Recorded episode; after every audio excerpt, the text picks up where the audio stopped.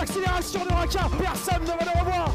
Libéré Tiraka. Et le nouvel essai. Et le nouvel essai pour la SM euh, Clermont-Auvergne.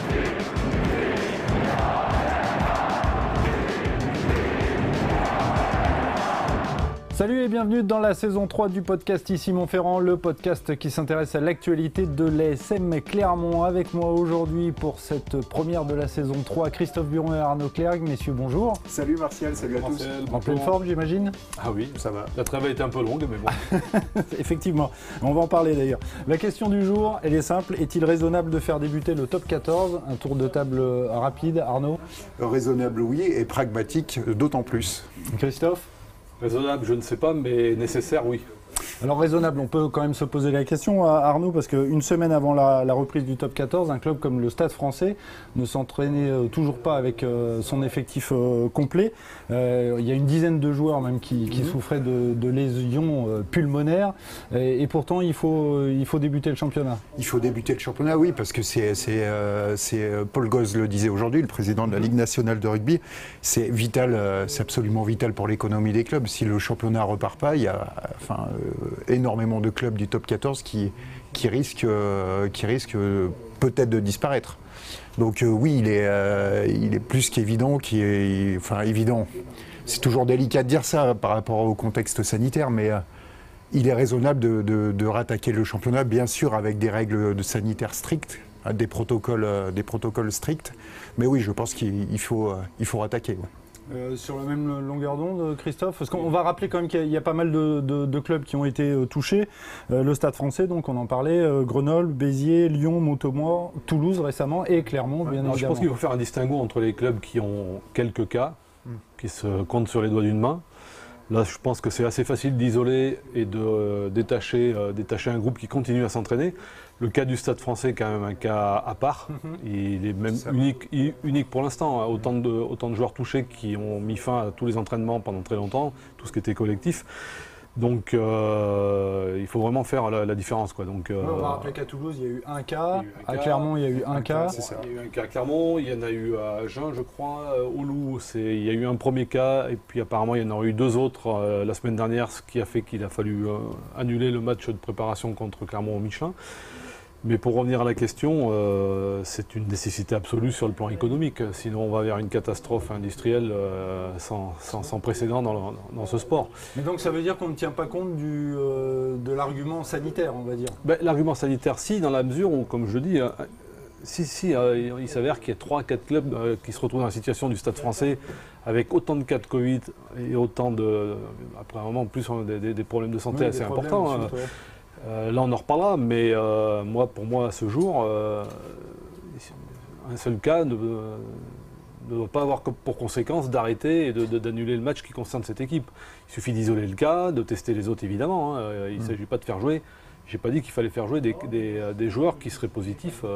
il faut maintenir les tests à 72 heures.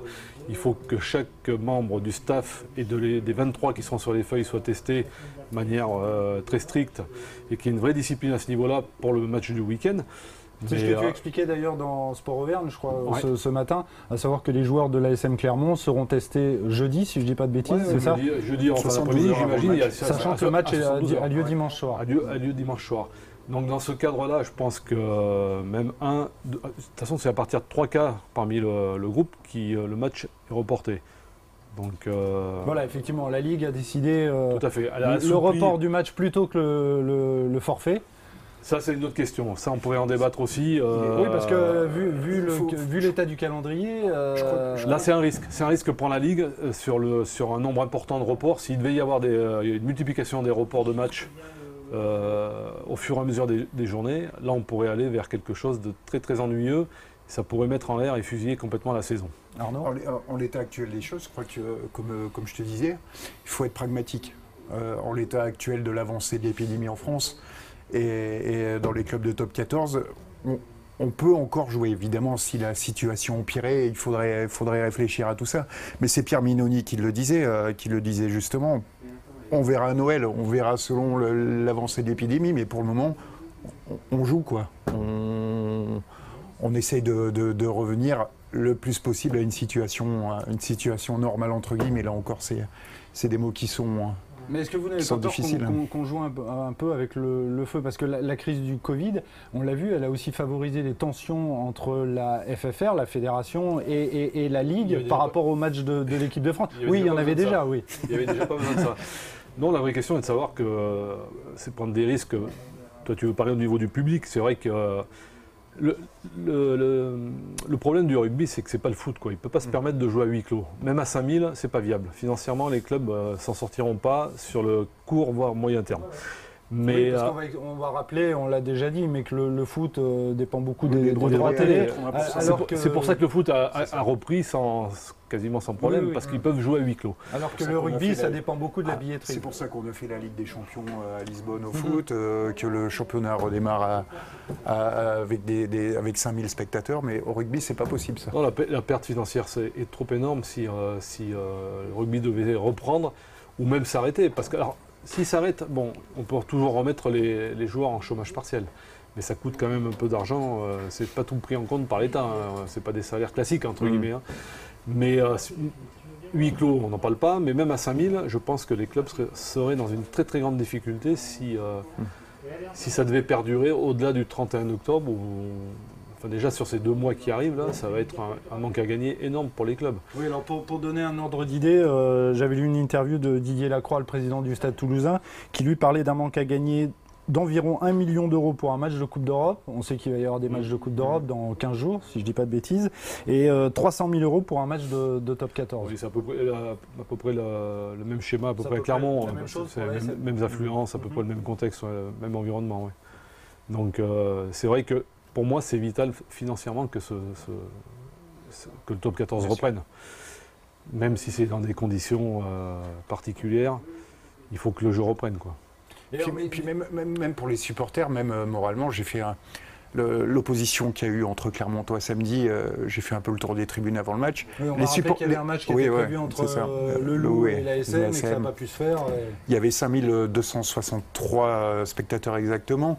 Euh, pour avoir parlé, discuté avec beaucoup de supporters, ils étaient heureux d'être là, tout en ayant conscience de respecter un maximum les protocoles sanitaires. Mais ils étaient vraiment heureux d'être là, de retrouver le stade, de retrouver un peu, un peu de vie. Et c'est aussi important moralement pour les supporters.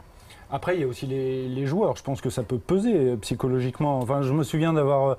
Euh, on, a rencontré Morgan Parra il y a à peu près une dizaine de, jours, et on sentait bien à travers cette interview que voilà, c'était vraiment euh, quelque chose qui qui voilà qui planait au-dessus de leur tête. Je crois que les joueurs ont conscience qu'ils vont vivre une saison qui va pas être comme les autres. Bon, ils ont déjà eu une saison amputée qui s'est arrêtée brutalement dans le mur. on va pas y revenir. Mais celle qui arrive va forcément être particulière et euh, je pense qu'ils croisent tous les doigts qu'elle aille au bout, mais ça personne ne sait.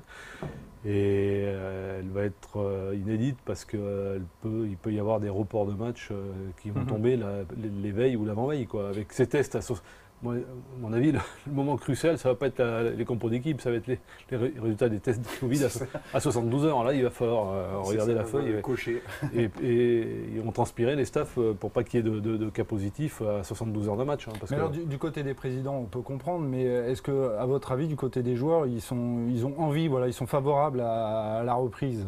Ah, mais ils sont favorables parce qu'ils savent que leur, leur, job est en danger. Hein. C'est comme dans toute entreprise. Hein économiquement, si ça se casse la figure, ils peuvent se retrouver euh, chômeurs du jour au lendemain. Hein. Il faut appeler un chat un chat. Hein. Euh, c'est pas encore arrivé qu'un club mette euh, la clé sous la porte, mais qui dit que dans deux mois, on ne sera pas envisagé que certains clubs sont en très très très grande difficulté, voire en danger par rapport à ça. Hein, Donc finalement, ça, souligne la, fragilité de, l'économie des, clubs de rugby ah, en, complètement. En, France, parce que je crois que c'est Didier Lacroix, toujours lui, que je, cite le président du, Stade toulousain, qui disait si on n'a pas d'aide, euh, d'ici trois mois, euh, on va fermer. C'est une manière de mettre un peu aussi la pression sur les institutions, sur, sur, mais... sur, le gouvernement. Hmm ils, espèrent récupérer les exonérations de, charges euh, salariales, ce qui ferait quand même économiser euh, pas mal. je crois que à l'échelle d'un club comme Clermont, ça serait pas, loin de 300 000 euros par mois, quoi, par exemple, euh, en, enfin, en, récupérant, en étant exonéré des, charges sur les salaires.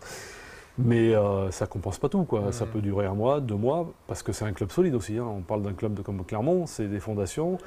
C'est appuyé, il faut, reconnaître, à une entreprise qui, qui assumera, à mon avis, s'il y avoir des, des accidents et des sorties de route. Mais c'est pas le cas de tous les clubs. Mais Ouais, c'est y pas le cas de pas- tous les clubs, hein, loin s'en faut. D'ailleurs, le président Guillon euh, l'a souligné, euh, il y a des clubs pour qui ça pourrait être euh, des grands dangers beaucoup plus tôt des- que pour. Et Euh, puis il n'y a pas clairement, que les clubs de top C'est 14, ça. il y a les clubs clubs de de Pro Pro D2 D2 parle sont aussi euh, tout à concernés. fait, ouais, tout à fait.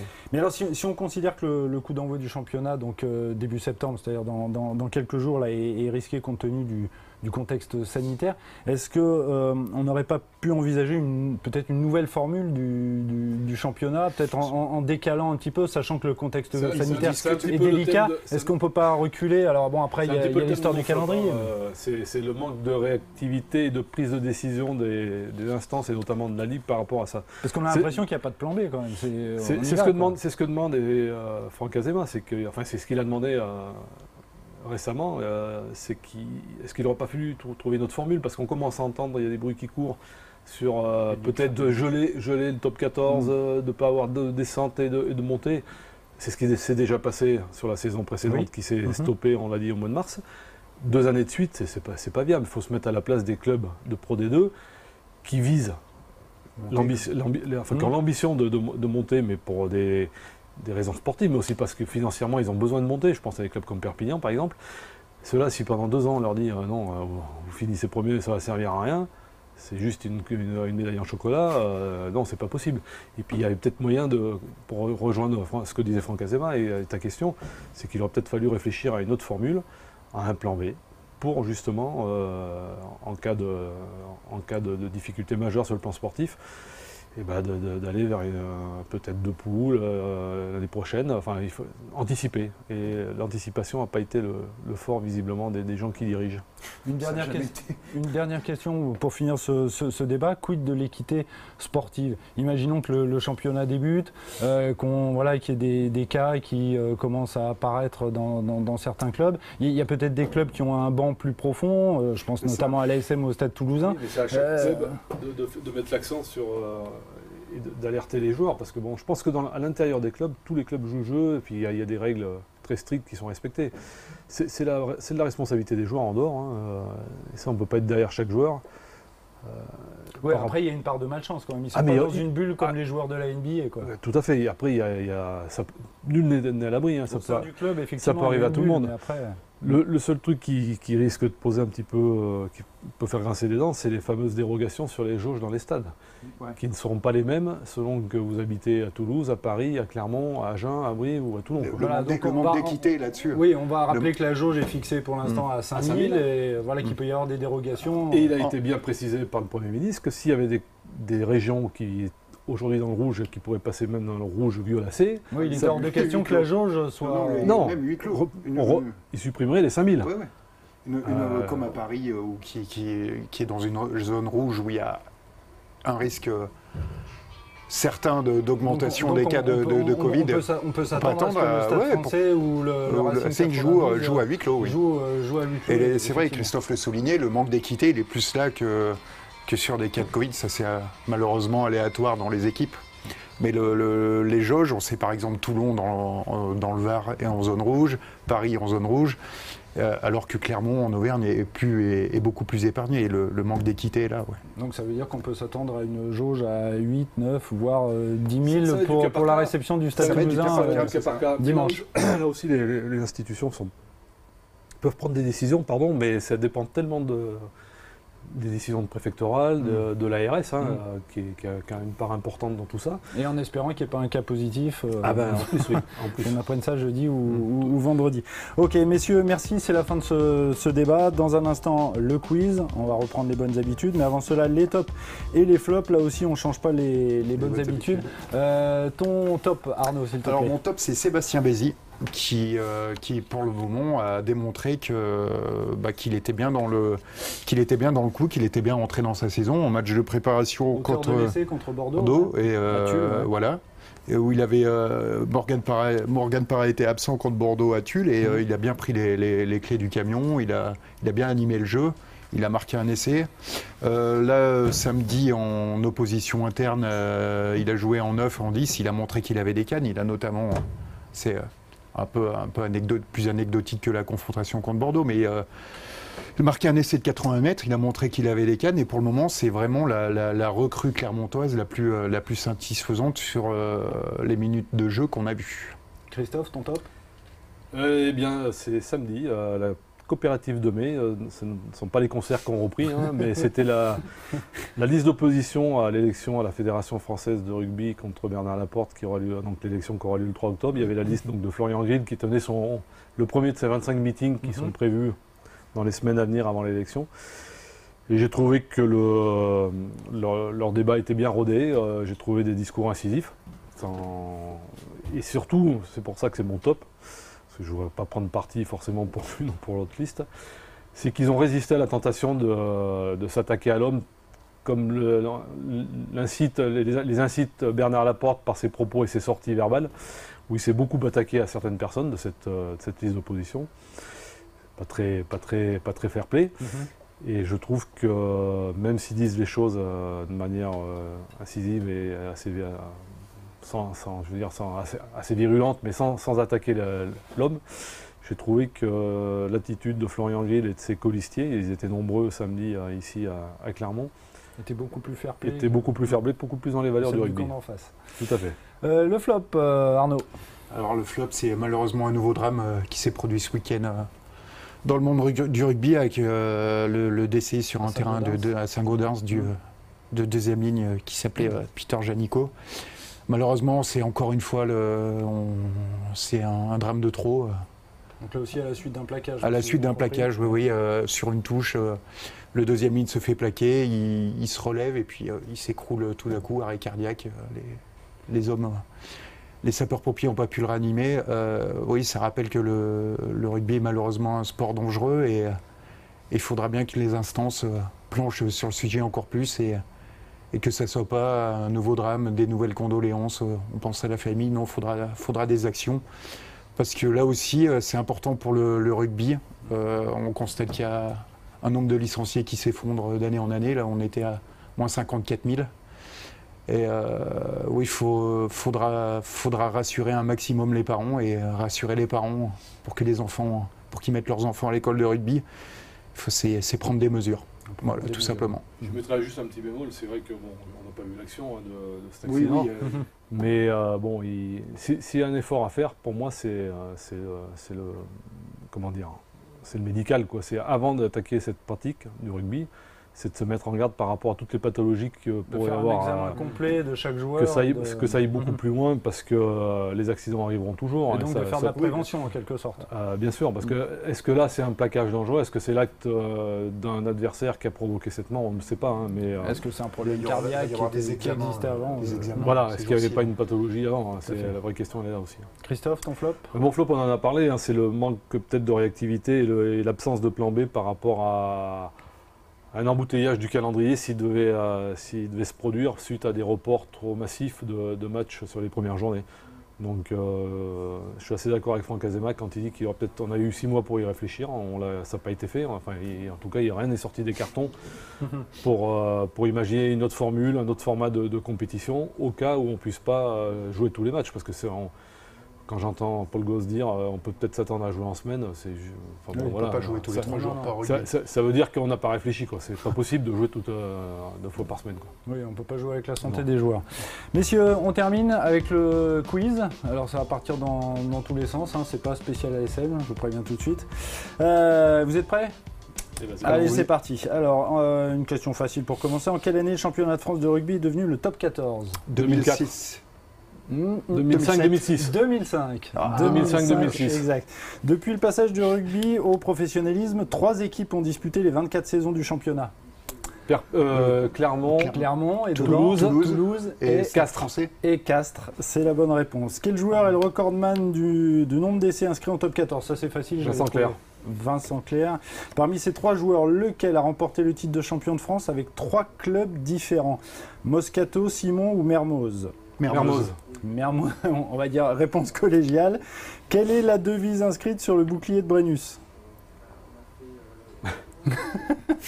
Je vous la demande pas forcément en latin.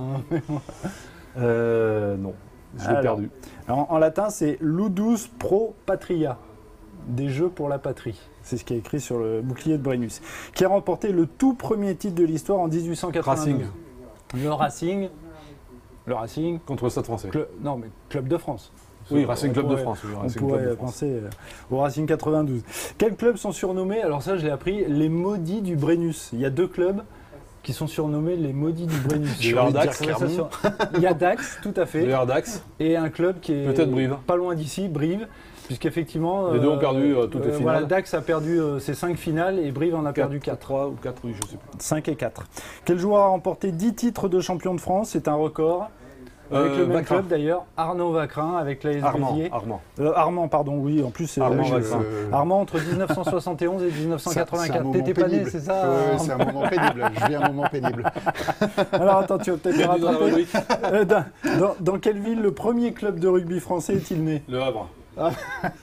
Le Hack Rugby, effectivement, en 1872. J'ai encore euh, trois questions. Quel était le surnom de William Serval lorsqu'il était joueur? Parce La qu'on parle de Toulouse. La bûche. Effectivement. Euh, ah, celle-là, je l'aime bien. Que, que doit faire. euh, Là, t'as tes chances, Arnaud. Que doit faire un nouvel arrivant au club de Montpellier après son premier match? Allez, chanter une chanson? Non. Ah oui, il doit Boire se déguiser. Non, il se déguise. Il doit se déguiser. non? Il doit boire une bière dans une chaussure, mais laquelle? Un crampon. Non. La chaussure de qui? De l'entraîneur. Non.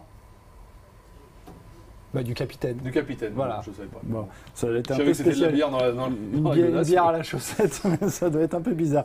Allez, on termine. Quels sont les quatre clubs qui ont gagné autant de titres de champion que l'ASM Donc, à savoir dire Euh, Lyon. Il y a Le Loup, effectivement, en 1932-1933.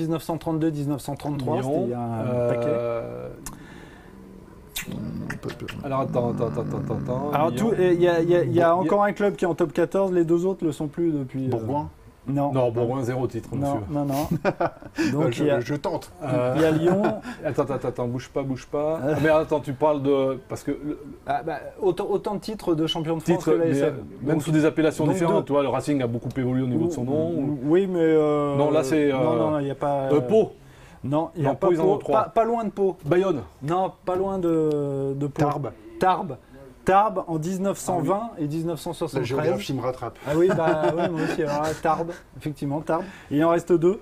Il en reste Euh, deux. Donc Alors, il y en a un qui. Alors c'était pas sous la même appellation, mais ils sont encore en top 14. Et l'autre. de Narbonne.